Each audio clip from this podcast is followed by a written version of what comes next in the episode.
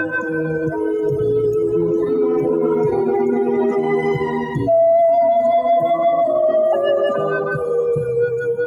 эфире радиопрограмма «Любить человека».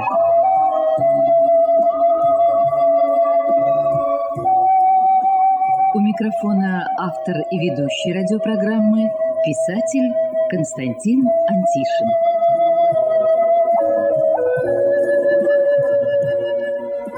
Добрый день, дорогие друзья. Добрый день всем, кто услышал нас и остался у радиоприемника. Конечно же, не таким мы хотели увидеть праздник Победы. Но и подвергать жизнь людей опасности тоже было нельзя. Отметили как смогли. Салют Победы был, за семейным столом посидели, погибших родственников помянули и фронтовые песни спели. А громко и многолюдно отпразднуем другой раз. Главное, чтобы сохранялась память о тех, кто воевал, и тех, кто приближал победу, работая в тылу. В прошлой программе, благодаря активистам Краснодарской краевой организации Всероссийского общества слепых и прежде всего Екатерине Смык, мы услышали рассказ жены фронтовика, героя Советского Союза, летчика-истребителя Ивана Романенко.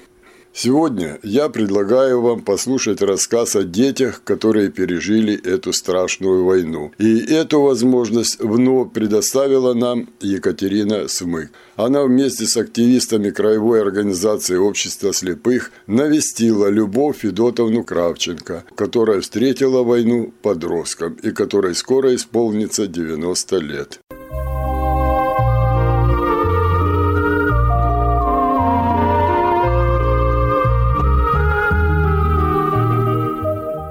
Как мы встретили войну, я вам скажу, в сороковом году у нас умерла мама в августе месяце. Ей было 33 года. Мы остались два года, шесть лет братику, мне 8, сестричке 12. Вот такие мы дети остались. Через полгода папа женился, потому что он работал и не справится с четверо детей, до таких маленьких. Папа женился и привел, через полгода привел нам маму на Новый год как подарок.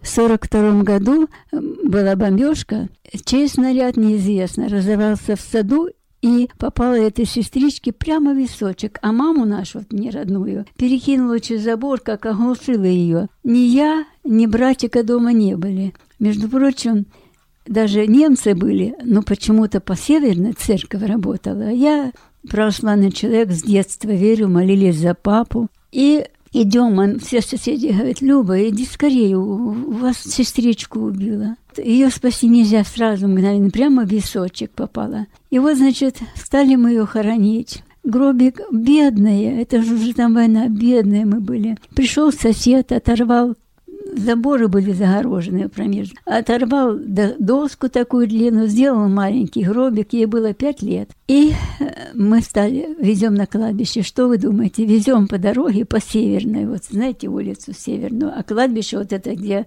воинская часть. Самолет немецкий летит, он же гудит страшно, дети, это, это его можно узнать, не знаю за сколько километров, наверное, что он летит, этот самолет. Мы бросаем этот возик, на возике все везли, только наша семья. И бегим, она там широкая улица, северная, и бегим туда под дерево. Он пролетает, не сбросил ничего, мы опять берем. Только доезжаем до воинской части, вот это, снова самолет летит и уже сбрасывают на жилье, жилые дома. В общем, мы пока не доехали до кладбища, это мы могли все там погибнуть. Вот такое детство начиналось. Но хочу сказать, еще раньше, как пришли немцы. Не помню уже дети, мне уже 90 скоро, не помню числа какого, но это, по-моему, тоже август месяц, по-моему, что тепло-тепло. А мы жили в окопе. У каждого соседа выкопанный окоп. Мы жили в окопе.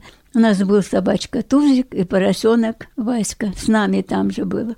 И мы с братиком на забор залезли, а там вишня, и закрыла нас на улицу ветки. И вдруг мы видим, едут, а все говорили, что немцы с рогами, вот такое. И мы смотрим с братиком, Едут мотоциклисты в шлемах, но никаких рогов не видели, ничего. Запыленные, грязные, много-много по улице. За ними едут танки, но несколько. А потом легковые машины едут и возле нашего двора останавливаются. Ох! мы бегом к маме. Братик маленький, говорит, мама, немцы, немцы, немцы. Мы скорее в этот окоп, все, все закрылись, они во двор зашли, а комната открыта. И стали разгружаться, стал там склад, стал вещевой склад. Мы страшно боялись выходить, они нашли. Они все проискали весь двор и нашли нас и ком-ком. Выходите, значит, да? Вышли, по-русски никто, ни они нас не понимают. И вот они селились. И вот мы стали жить. Куда-то уезжали, кто-то другой приезжал, потом была кухня там, да, это постепенно все. Как мы жили, тяжело, голодовали, были пухлые, дважды травились газом, мама закрывала заслонку, хотела, чтобы нам было тепло, а углем топили, а этот газ и шел, и мы, и мы все отравились. Все пока там лежим четверо. И вот так дважды мы травились. Кушать было нечего. Кушали вот тут была, где сейчас воинская часть, тут и госпиталь наш был, и немецкий был госпиталь, и опять наш был госпиталь. Мы с братиком ходили туда, нам шкурки давали, мы выносили утки после раненых больных, да, а нам давали и шкурки, иногда и картошку бросят туда. И вот это было такое подспорье, что мы что-то добывали, какую-то еду. А потом это все Мигом все мы распались, и только и осталась я одна.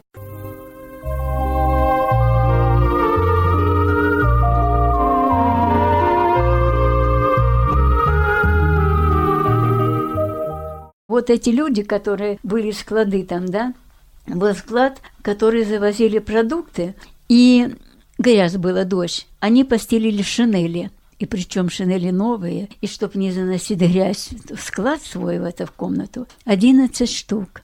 А потом собрали говорят, мамца, ваш, постирай, постирать.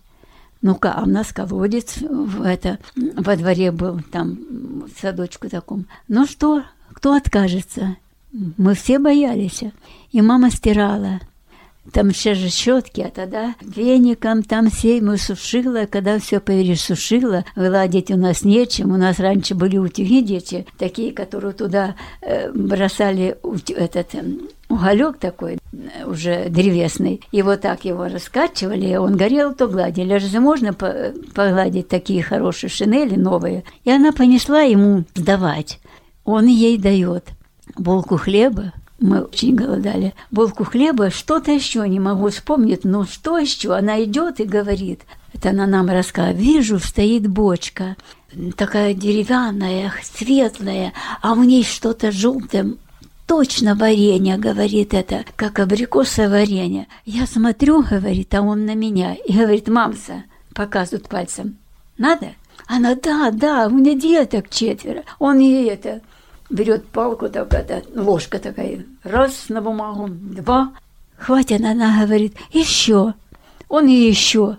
И она приходит, а у нас вот дом, где вот живут они, а вот здесь мы живем, вот это место напротив. Она идет и говорит, дети, сейчас будем пить чай. А какой чай? Чая мы никогда. Она срывала с вишни веточку, корочку, кожицу срезала и заваривала. Он был такой желтенький, как чай. А сахара она ж принесла варенье. Никакого сахара не было, никаких. Боже, мы выросли без конфет, без сахара. И вот она нам мажет хлеб этот и дает. Я укусила. Ни сладкая, ни горькая, ни кислая, ничем не пахнет абсолютно. И мама укусила, но я не проглотила. Мама Говорит, нет, дети, не ешьте, это что-то не то, это что-то не то. И там у них был Ксава, он, он был, как он сказал, что он священник, он не немец, он не немец, но он с нами по-русски говорил, так это понятно. Он посмотрел, говорит, ой, най, най, най, най, кушать нельзя. Маму за руку берет, а у нас стоит этот возик, я не знаю, как его, тележка, кверху и колеса так. Он подходит и говорит, за колеса замазить. А, мама поняла, колесная мазь. Он взял эту, эту колесную мазь, пошел туда и что-то ему там говорил. Мы ж, Боже, боялись. Вот тогда он приносит нам сладости, знаете, что-то запечатанное. И он и говорит, я не виноват. Мама говорит, Саба, он не виноват, я виновата. Я просила, что побольше, побольше, мне детей много. Так я вам хочу сказать, мы всю улицу обдарили вот этой колесной мази. В каждого возик есть, каждый ездил, возил, сажал, и уже война закончилась, нужно было вот так. А потом была кухня у нас при немцах. Готовили и приезжали, разбирали, и нам что-то что дадут, да. Вот так, детка, подкормили нас вроде. Когда приезжали там много солдат, приезжали начальство какое-то, что-то проверяли. Нас никто не предупреждал, но мама говорила, не надо. И вот этот Ксава, он сказал, мамса на маму, зарежьте поросенка. Сейчас за нами идут эти румыны, они обязательно вас заберут. А у тебя четверо детей. А как мы зарежем? Васька наш был, с нами спал, укроем, когда, э, чтоб никто не видел, и не пикал даже, не хрюкал. И я даже не помню. Я не помню, чтоб зарезали, ели мясо. Наверное, мама или продала, или что, но мы его не съели абсолютно. Было очень-очень жалко. Нам со станицы папины сестры коровку дали. Она старенькая, Сена нет, сарая нет. Она с нами там почти что чуть не в доме жила. Мы ей траву носили, пашли. И вот она уже старенькая, зубов не было. Ее надо зарезать. Ее зарезали. Мы, никто не притронулся, дети голодные. Ни молока не пили, ни мяса. Она нас уговаривает, дети, поешьте, война. Другие придут, заберут, поедят. Никто, вот мы, все никто не дотронулись. А я фантазерка такая. Знаете, сказка такая была, что влезла в одно ушко девочка, в другое выш, вылезла, да, и такая хорошенькая, то такая была затрепанная. И я вот эту Дину ее звали, у нее мушки вот здесь, я ей вытираю, она плачет, я с ней говорю и говорю, Диночка, миленькая, ты стой здесь, а мы тебе принесем хорошие травки. Вот это кладбище, мы с братом идем с сумками, нарвем ту траву, которую она любит, она кушает. И вот дождь, как припустил дождь, а мы под нее. И она, бедненько, стояла столько, пока не кончился дождь, потому что мы под ней сидели там.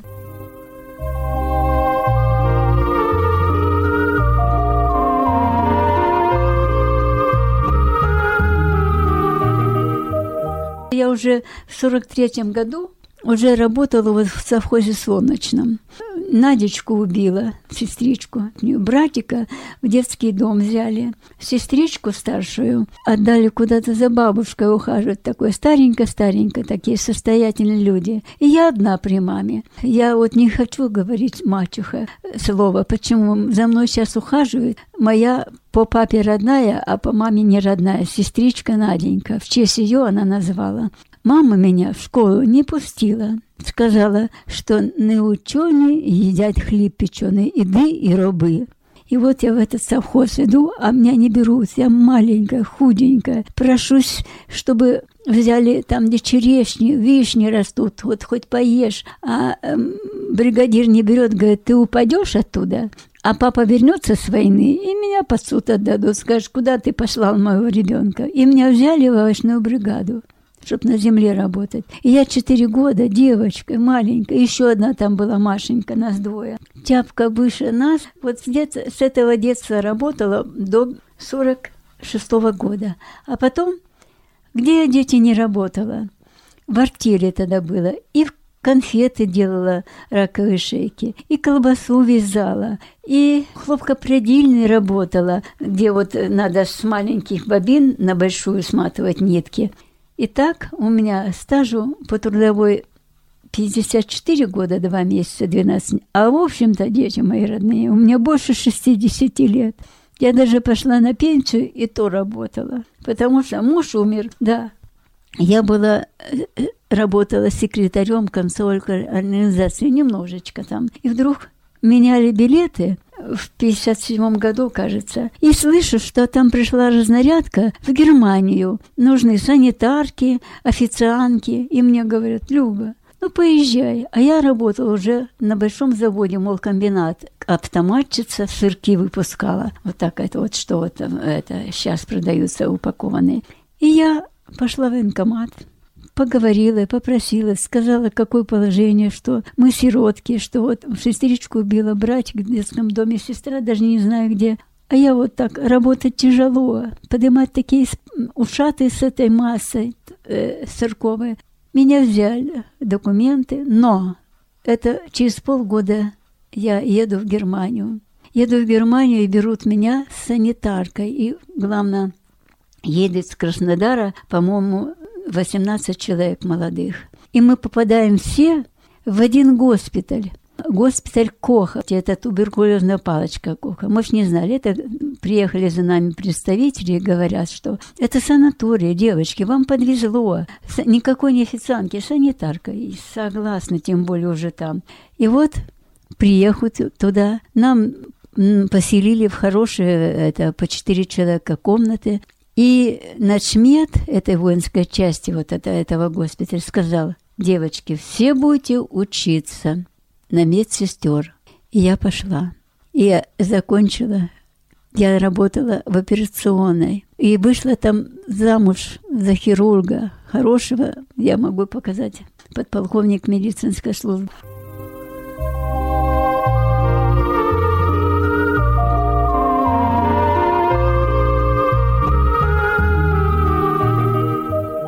Сказали, что вашего брата забрали в детдом. Войны вы с ним встретились? Конечно, конечно, встретились. После войны все мы встретились, только Наденьки не было. И вот родилась в 49 году, папа вернулся с фронта, и в 49 году родилась вот эта сестричка, которая за мной сейчас ухаживает. Она приносит мне еду, готовит, я не могу, я ничего не вижу, огня не вижу. Так что мы, я эту мачеху нашу благодарю и также говорю, мамочка, большое тебе спасибо за такой огромный подарок за твою дочку Наденьку. Эта Наденька такая добрая, ласковая, сама больная, согнутая. Ей 72 года, она тоже тяжело работала, на пенсию уже. Ну, приходит, она в Елизаветинской, с Елизаветинской приезжает. Э, как вы замуж вышли, это вы начали А, хорошо, хорошо. Я так поняла, что вы вышли замуж именно в Германии. Да, да, да. За хирурга. Да. Ру, конечно, Родиона Петр Гаврилович. Почему я Кравченко? В 69 году э, списали. А у меня по контракту еще там надо год отработать. Я в отделении работала там, в детском там, где лежали жены офицер, дети и офицеры. Это туберкулезный госпиталь был. Я зарегистрирована, но на свою фамилию. Почему? Потому что Раньше, что было такое, что муж и жена медики в одной организации нельзя. Нельзя. И вот я осталась на своей фамилии. Муж мне сказал, Любонька, мы будем вместе работать.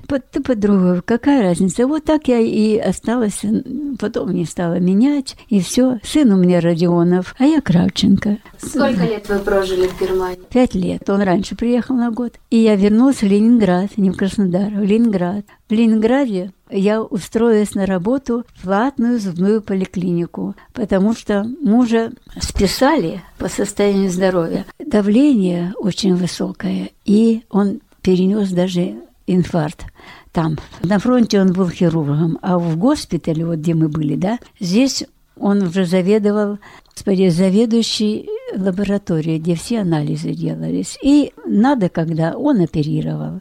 Вот. А сюда приехали в Ленинград – я забеременела, и у меня родился сын. Проработала только год.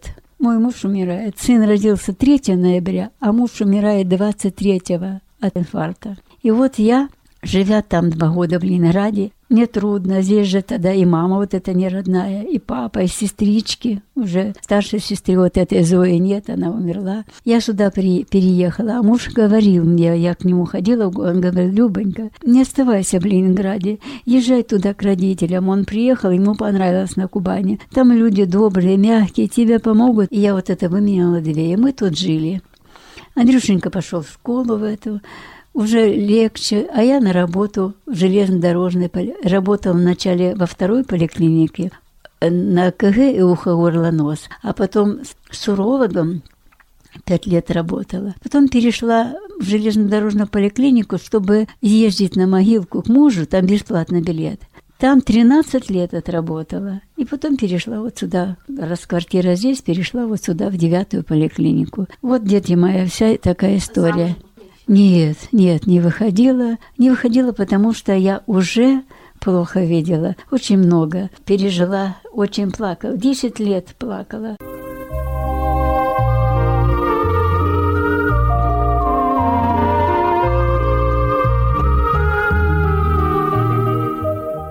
мне все-таки в этом году 90, э, это я как-то задержалась, правда, вот сказала медсестра за белые тапочки. Это я задержалась, это Господь Бог, спасибо ему, да. Но что-то тоже трудновато дети жить сейчас, потому что большой обман, очень большой обман. Вот я недавно слушаю по радио, что лечат, я не сплю, бессонницу лечат, нервозность, глазки. Я взяла, позвонила а мне сказали, я говорю, скажите, сколько стоит, скажите, сколько стоит. Я вот вам прочту, что лечится, лечится от головы до пяточек, все лечится, и не видят.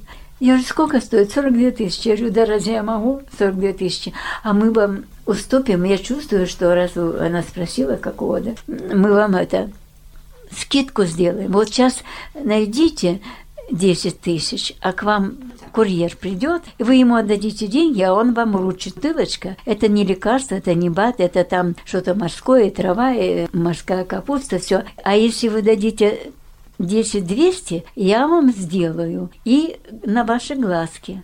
Вот знаю нутром, что это уже ложь, а вы слушаю. Займите где-нибудь. Я говорю, кто же мне займет в таком возрасте? И вот я позвонила вот своей сестричке, у нее сын работает в милиции. Я позвонила и говорю, Витечка, вот так и так. Он тетя Люба, ты же понимаешь, что это лотохотрон, откажись. Они ведь каждый день звонят, да? Он проверил по компьютеру, там написано это лекарство, написано, что лечит сахарный диабет 2. Ни отзывов, ни цены, ничего нет. Ты понимаешь, что это я ж не вижу. Я телевизор смотрю, потому что мне скучно бывает и страшно даже, дети мои родные. Вечером бывает такой нападает страх. Я слышу голос. Вот это все. Но я ничего там не вижу. Вы видите мои глазки? Видите, да, вот. Этот сожгли лазарем, и никто не помогает. Допустим, Федорская больница, она платная. Чтобы попасть туда, надо 1700 уплатить. А то, что они мне сожгли глаз, и что я ветеран войны, это им наплевать.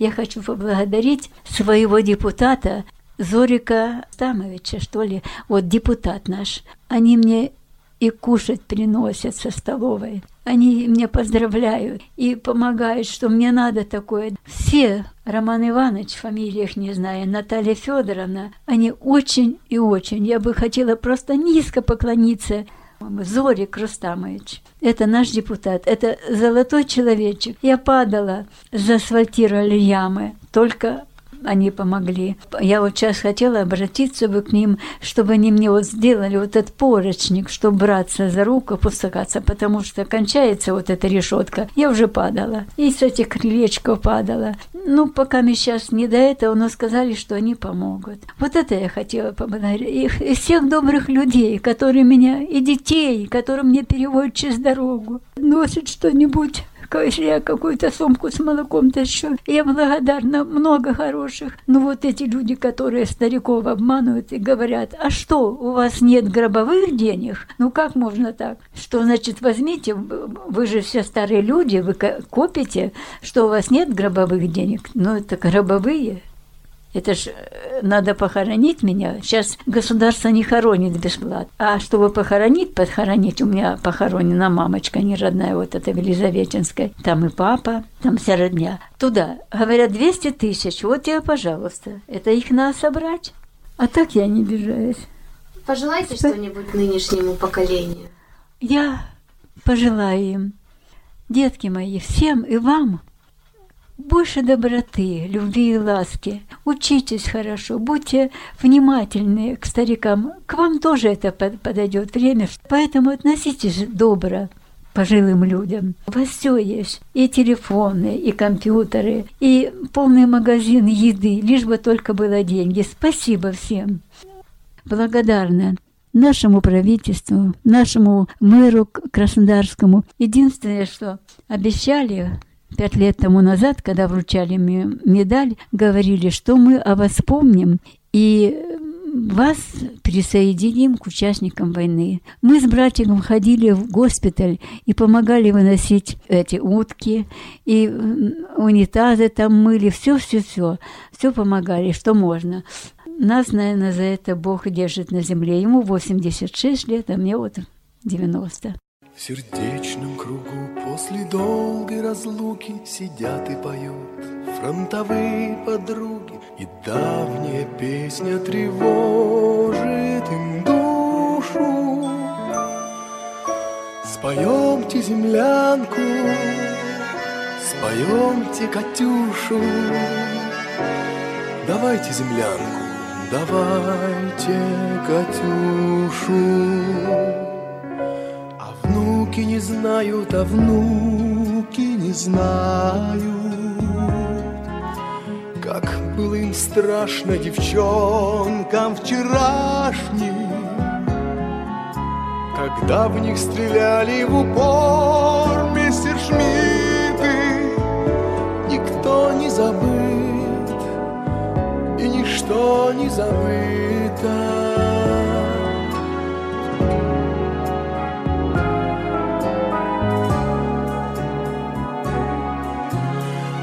Говорят о боях, о полетах, о тех, кто глядит с пожелтевшего фото и слезы к глазам подступают незвано. А помнишь Танюшу, а помнишь Светлану?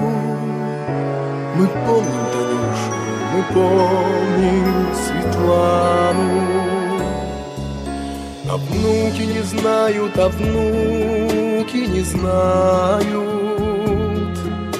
Как в братской могиле друзей хоронили. И что было в этой войне пережито, Никто не забыт, и ничто не забыто.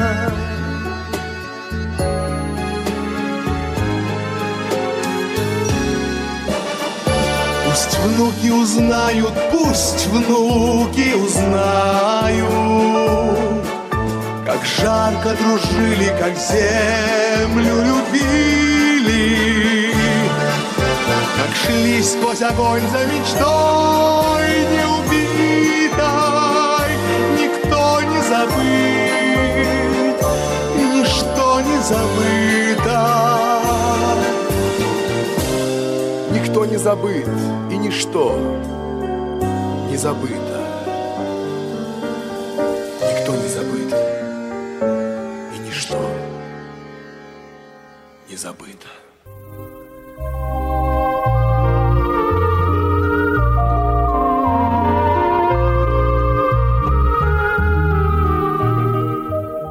Ну что ж, дорогие друзья, наше эфирное время заканчивается, и мне остается только напомнить вам, что о своем военном детстве сегодня рассказывала нам Любовь Федотовна Кравченко. И еще мне хочется сказать большое спасибо Кате Смык и всем активистам Краснодарской краевой организации Всероссийское общество слепых за то, что они навещают ветеранов войны, разговаривают с ними и делают бесценные для истории аудиозаписи записи, бесценные, потому что говорят участники и свидетели этих страшных событий. А это дорогого стоит.